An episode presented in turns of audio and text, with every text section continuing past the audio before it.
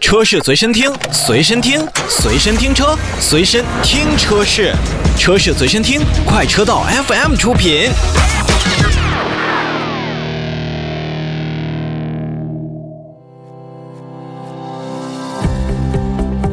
欢迎收听《快车道》啊！大家好，我是一水。本期呢，我们再邀请了大家的老朋友，来自于喜马拉雅汽车频道的尚明老师啊，一起跟大家聊一聊二手车的保值率话题。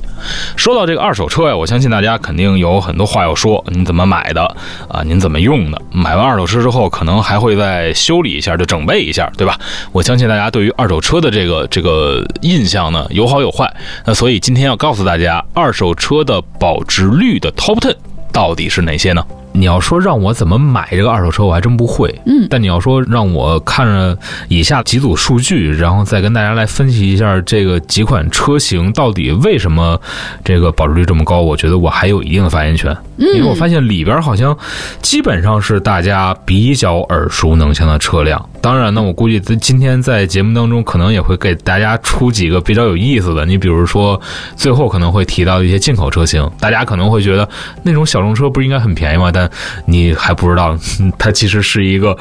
保值产品，是对一个硬通货理财产品，对没对对，错嗯是理。财产品啊。其实，二姐先来说一组数据啊哎，嗯在二零一八年的时候，中国的二手车整体交易量已经达到了一千三百八十万辆。哇哦，连续三十三年保持持续增长，所以说中国的二手车市场的潜力还是很大的。三十三年，那要从一九八一年开始算。嗯，对，哦，那真的是，因为其实二手车整个市场啊，就是我身边，比如说像做这个媒体同行的朋友，他们也在说，什么时候二手车市场完全能够放开，它取决于很多种的这种条件。第一个是老旧车辆报废的年限，当然这个现在已经满足了，因为现在咱们的私家车已经没有强制报废年限的这一个规定了，对吧？然后第二个呢，呃，可能这个是之后。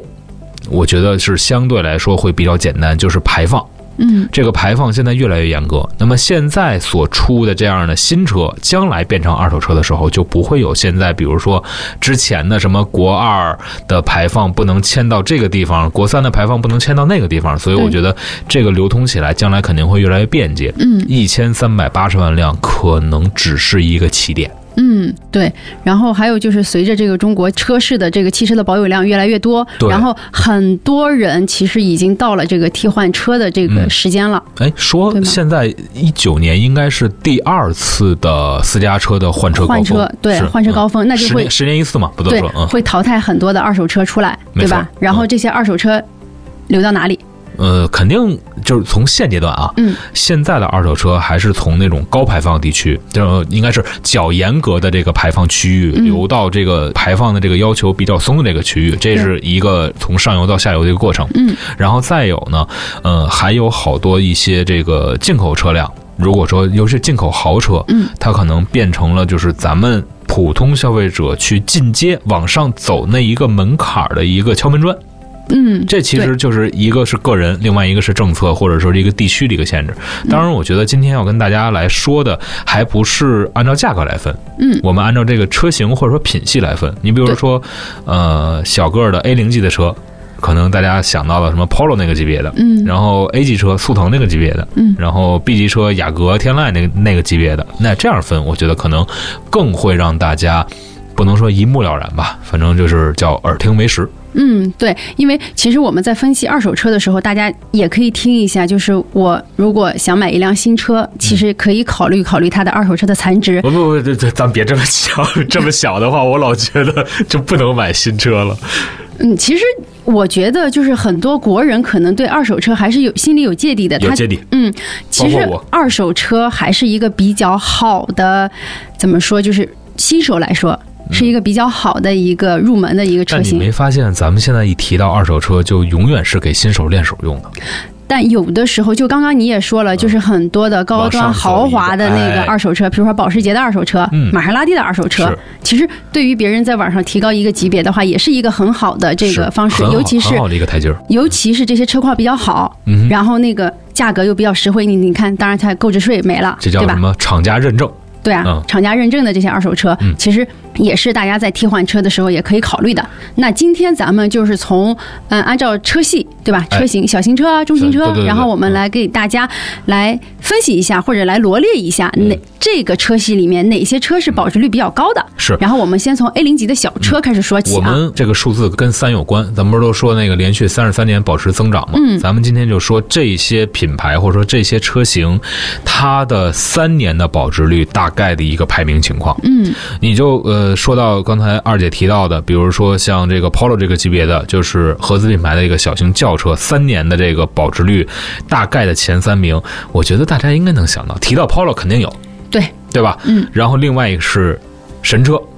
对吧飞度，哎，超呃平民超跑飞度，嗯，然后加在中间第二名呢是丰田的 VS 威驰，对，也就是第一名飞度，第二名威驰，第三名 Polo。嗯，就是这三款车的话，如果大家在买新车的时候也可以考虑一下啊，就是嗯保值率还是蛮高的。所以说这也就提到了，就是飞度为什么让大家那么喜欢。尤其是让年轻的消费者那么喜欢，呃，可能买新车，我可能现在花了一个八万，结果我三年之后，我没准我还能卖出一个大概有六七万左右的样子，所以这这就是一个，绝对也是一个小型车当中的一个理财产品。嗯，你看，像二姐之前的那个威驰，开了三年十万公里之后，当时是十万多买的，然后卖卖了六万八。对，那个非常好，百分之六十的一个残值。对啊，那像我的那个东风标致二零六，八万二买的，然后开了十六万公里，应该是七年，嗯，一万八卖出去的，嗯，嗯，所以这你要看的话，你是十万买的，我是八万二买的，你是六万卖出去的，我是一万八卖出去的，嗯，这个大家在心里边的落差肯定还是有那么一些了，就对，合资车企里面的这个紧凑级别的这个车型的话，其实卡罗拉的优势还是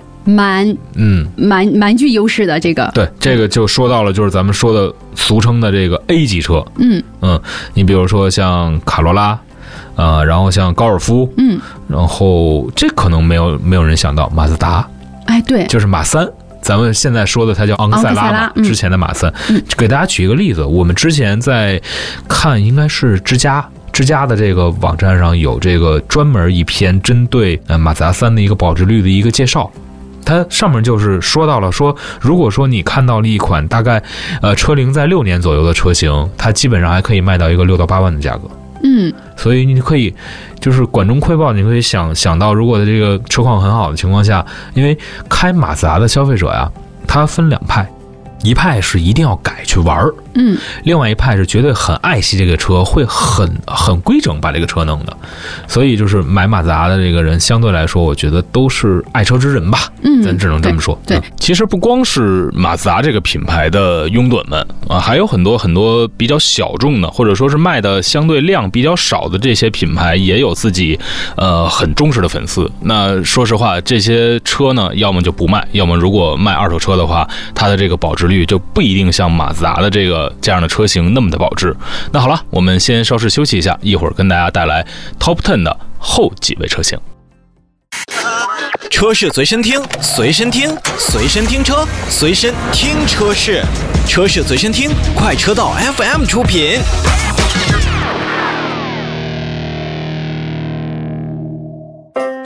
欢迎回来，嗯、我们继续来看一看二手车保值率排行榜当中最保值的还有哪些车呢？然后接着咱们再往下看，就国产的中型车，就是、呃 B 级就车是 B 级车了。嗯， B 级车的前三，哎呀，其实我觉得大家大家应该都知道雅阁、凯美瑞，但是第三名、嗯没有天籁吗？对，嗯本来二姐还以为可能会有天籁，但是第三名是奔驰的 C 级，哦，这个还真没有想到。嗯我原本以为是雅阁、凯美瑞或天籁或迈腾或帕萨特，嗯，但是现在看来的话，就是奔驰 C 级，确实也是就是对于大家的这个这个认认知来讲，我觉得消费者这两年认嗯了。然后包括又赶上了这两年都是奔驰的大年，所以说对这种呃新车、旧车的一些新车的热卖，我觉得老旧车辆呢，或者说二手车的这个出售也会水涨船高。嗯，对，关键是奔驰的价格现在比较坚挺，是，对这因是为一个特别特别明显的一个因素。嗯，对对，你然就后看吧，那个有好多，呃，这个特别爱降价的一些品牌，你比如说凯迪拉克，嗯，它的二手车的保值率就对，那很它低，它的这个二手车的这个残值率可能相对来说就就不会那么高了。当然，嗯您买新车的时候，您本来也得到了很多便宜，所以你对就就别再去这个这个纠结或者再太在意，就是这种车型的这种保值率。嗯，就是鱼和熊掌不可兼得啊。对，然后我们再往上走啊，国产的中大型的这个车型，那就是到了 A 六那个级别，嗯，对，A 六那个级别，你看 A 六肯定是在嗯榜里面的，那就别想了，一级肯定有，对，宝马五嗯是系肯定也有。宝马五系也是在这个三年保值率的这个前十里面。嗯嗯，所以这里边比较让人这个瞩目的啊，我认为是红旗的 H 七。嗯，对，虽然车卖的不多，但是它三年的保值率还可以达到将近一半儿的水平。嗯本来红旗 H 七很便宜啊，对啊，基本上咱们现在看见市售的这个价格，应该二十七万左右可以买到一个二零 T 的版本。嗯，所以说你在三年开完之后，它还可以卖到十大概十四五万、十三四万那个样价格水平的话，我觉得针对于红旗现在的市场地位是没有任何问题的。嗯，再去看一看这些年比较火的 SUV 了。嗯，对啊，SUV 的话，我们可以从小型的 SUV 现在开始看起啊。小型的 SUV 的话，其实很多厂家都是比较重视的。你本田的双胞胎，对对吧哎 XRV 和 XRV 跟缤智缤智，对，然后像现代的 X 二五，这是我没有想到的。嗯，呃，铃木的维特拉一直口碑很好，哈弗的 H 一，这是我没有想到的。然后哈弗的 H 二也是没有我想到的。嗯，呃，你会发现，就是从 SUV 这个小型级别的 SUV 保值率排名开始，有更多的我们的自主品牌车型出现。嗯，所以这也是看来，就是我们在推进这个自主品牌发展，同时自主品牌在做这种自己精品车的时候，还是有一定的这样的进步。嗯，要不然你说这些小型 SUV，嗯、那可能全都是其他的一些车型了，比如说 Cross Power 啊，如果它也算小 SUV 的话，对吧？但是对你看它没有在榜上，对，嗯，所以这里边如果给大家推荐的话，其实大家可以去，真的还是买那个本田双胞胎吧，真的 真的，小型车里边理财产品真的不为过，嗯，对。嗯但其实你看啊，本田它小型 SUV，它紧凑型的 SUV，它 CRV 也是在里面的，嗯这是这么第多一年了。嘛，嗯对。啊，原先还加价那么多，嗯本田的 CRV、对丰田的 RAV4，这都是加价的常客，途嗯观，对吧？对，嗯。但是途观的话，现在每一代途观现在只是排了排到了第六位，嗯就是保值率还是没有本田的 CRV、日产奇骏还有丰田的 RAV4 来的高，对吧？是的，嗯嗯，但这里边你看，就好像刚才咱们提到的，比如说像昂克赛拉啊那样的车型，就是马自达的这个车型就逐渐少了。看来还是就是马自达在，呃，整个的这个国内的一些产品的这种量级，我觉得还是有待提高的。嗯就是对不能光嗯指着长马一马，就是卖自己现在现有的两三款的产品，其实嗯还有更多的一些产品引进来之后，我觉得其实对于咱们的消费者来说是一个促进，而且对于市场也是一个补充作用。嗯，对。然后我们再看国产中型的 SUV，国产中型 SUV 的第一汉兰达。汉汉兰达绝对是硬想都通不货用想，对对对，想都不用想，想都不用想，嗯想都不用想。嗯呃，我在去年广州车展的时候，那次还真的是人生当中第一次乘坐汉兰达。我你当感觉时怎样？立马就明白了为什么大家那么喜欢汉兰达。嗯虽然里边比较糙，因为我当时坐了一个低配的嗯织物座椅，然后包括那些座椅的这种这种它的那个包裹呀，包括内饰的一些感觉，做工啊，塑料件儿那样的感觉。嗯，虽然可能不是那么的出色，就是它的材质做工不是那么出色，但是胜在空间上。对，对，胜在空间上，觉得而且整个车内这个空间设计的很合理，呃，这个确实是很厉害的一件事就。是所以说这一点上，丰田还是很厉害的。嗯，然后我们再往下，还有大型的 SUV 第一名丰田普拉多，又是一个理财产品。绝对理财产品。这我身边的朋友，呃我记得应该是花了四十三万买了国产的二七零零，嗯，卖出去的时候卖到了四十三万一，就还比还新车要比买贵的。时候要贵。所以这普拉多，呃，因为大家一直在纠结，我是买中东版的还是买国产版的，嗯呃，是买中规的还是买美规还是买哪儿哪儿规的，所以基本上普拉多这是属于来一辆走一台，走一台卖一台这样的车辆。对所以它相对来说就会跟咱们待会儿要说的，比如说埃尔法还嗯是丰田的，对，就是肯定有异曲同工之妙，就是车少、稀缺，大家又喜欢。嗯，对，绝对就是呃硬通货，对吧？哎，没错嗯没错，就跟刚才提到的阿尔法一样，这个真的变成了一个理财产品。那待会儿我们休息过后呢，就开始跟大家说这些理财产品都有哪些。车是随身听，随身听，随身听车，随身听车是，车是随身听，快车道 FM 出品。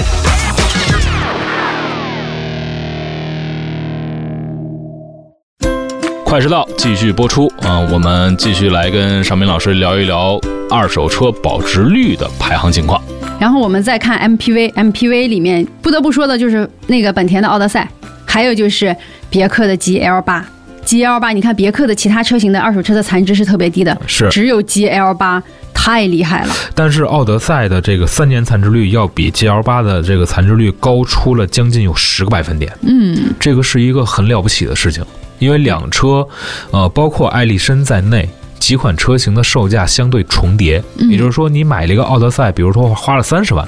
我三年的时候还能卖出十八万，但是同车龄和同购买价格的 GL 八可能只能卖到十六万。嗯，所以这个也就是现在为什么奥德赛的它的这个优惠力度，新就是新车的优惠力度要比 GL 八小的一个原因。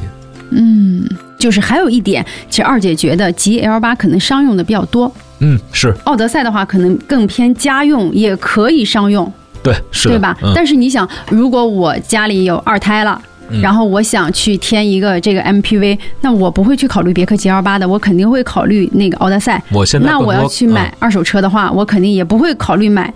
GL 八，我要考虑买奥德赛或者艾力绅。嗯我现在在看的这个家用的七座 MPV 是大众的夏朗，很遗憾它没有在榜上。嗯，对。嗯 但其实这个车可能是因为太小众了，嗯，是太小众，而且相对来说，因为进口的原因吧，所以它的价格相对会高一些。嗯，对，刚刚我们就是说了这么多的这个呃国产的车型，然后接下来咱们可以说一说进口的车型。刚刚也是唐老师说了，就对是丰田阿尔法，呃，丰田阿阿尔尔法为什么就是一直这么的厉害，对吧？啊你要说丰田阿尔法，它的这个关键词，我觉得大家会想到一个就是加价，你不加个三十多万，你或者说是你不加个二十多万，你经销商根本不给你车，嗯，这是对第一。第二个确实，呃，买阿尔法的这个很多朋友，我觉得他还是更多的是有一种跟风的这种感觉，就对是你看哪个大明星买了所谓的这样的保姆车，那么或者说哪个旁边儿呃什么什么朋友买了这样的保姆车，可能自己也要买这么一辆，以彰显自己的身份跟能力。嗯嗯，当然了，埃尔法确实也是有自己的独到之处。你要它跟 GL 八相比的话，那雍容华贵的感觉，我觉得可能只有 GL 八的 Avenir 能能跟它去做对比。嗯，但是那个 Avenir 虽然好，但它又贴了一个别克的标，对嗯对，就还是会有点儿这所谓在气质上会差一些。嗯，然后在呃很多车型上面，比如说，如果大家不想去买这个呃这个阿尔法去加价的话，其实我给大家推荐 V 二六零。啊，奔驰的，对，如果你要买新车的话，但是它的这个保值率相对来说会差一些，嗯对，也是，其实没有像阿尔法这样子，那太变态了。阿尔法已经是变成呃一个像符号，符这是号，一个对对符号对，嗯明星效应，对嗯把它打出来的这个符号，对吧？当然了，这个日系的这个进口车里边还有两款车也是这个同根同源的，就是八六跟 BRZ。嗯，这两款车型也是属于类似于普拉多那样的 可可以理财升值的产品。嗯其实还有就是这个很老很老，现在还在流通的这个大众的 R 三六的旅行版，嗯，这也是一个非常好的硬通货。嗯，当年停产之前没人买，停产之后遍地找，嗯所以大家还是有所谓的情节，情节可能就会让你的价格往上翻出一番。好啦，说了这么多，本期的节目时间也到这里了。欢迎大家在快车道 Family 的公众号下面与我们互动啊，说说你心中的二手车保值率的排名情况啊。当然了，我也希望看看咱们听众朋友的爱车到底三年之后保值率有几何呢？好啦，今天节目就到这里，我们明天再见喽，拜拜。